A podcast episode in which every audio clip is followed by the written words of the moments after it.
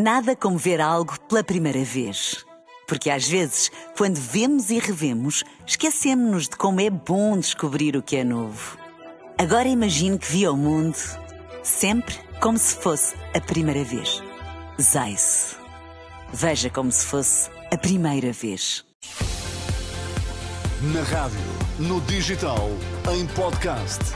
Música para sentir, informação para decidir.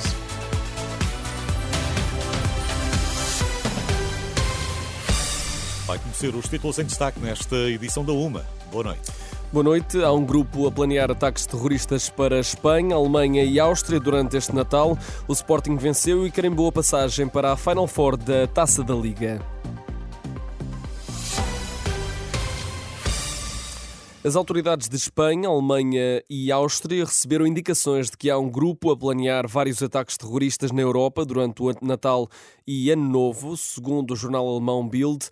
Trata-se de um grupo radical islâmico que terá como alvos as missas de Natal nas cidades de Colónia, Viena e Madrid. Os serviços de segurança dos três países receberam indicações sobre estes planos e esta noite a polícia alemã está a realizar buscas na Catedral de Colónia. As autoridades prometem controle apertado para evitar ataques durante esta quadra natalícia.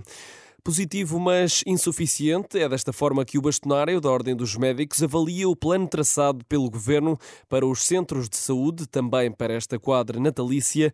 Carlos Cortes diz que continua a faltar um reforço de recursos humanos, numa altura em que aumentam as idas às urgências. Este frio acarreta mais infecções respiratórias, mais episódios de urgência, criando aqui uh, uma pressão que eh, este, este, esta ajuda, este, eh, enfim, dos cuidados primários, obviamente que é importante, mas é insuficiente. São declarações do bastonário da Ordem dos Médicos, Carlos Cortes, em declarações à jornalista da Renascença Marisa Gonçalves. A nova Aliança Democrática deve reservar pelo menos dois deputados para o CDS. Quem o diz é Luís Marques Mendes, o antigo líder do PSD, conselheiro de Estado e comentador da SIC. Revela que nas listas, onde os social-democratas e centristas vão concorrer juntos, o CDF deve garantir pelo menos dois lugares e pode conseguir quatro deputados no próximo dia 10 de março do próximo ano. Pedro Nuno Santos acredita que só o PS tem força para garantir estabilidade e defender as instituições democráticas.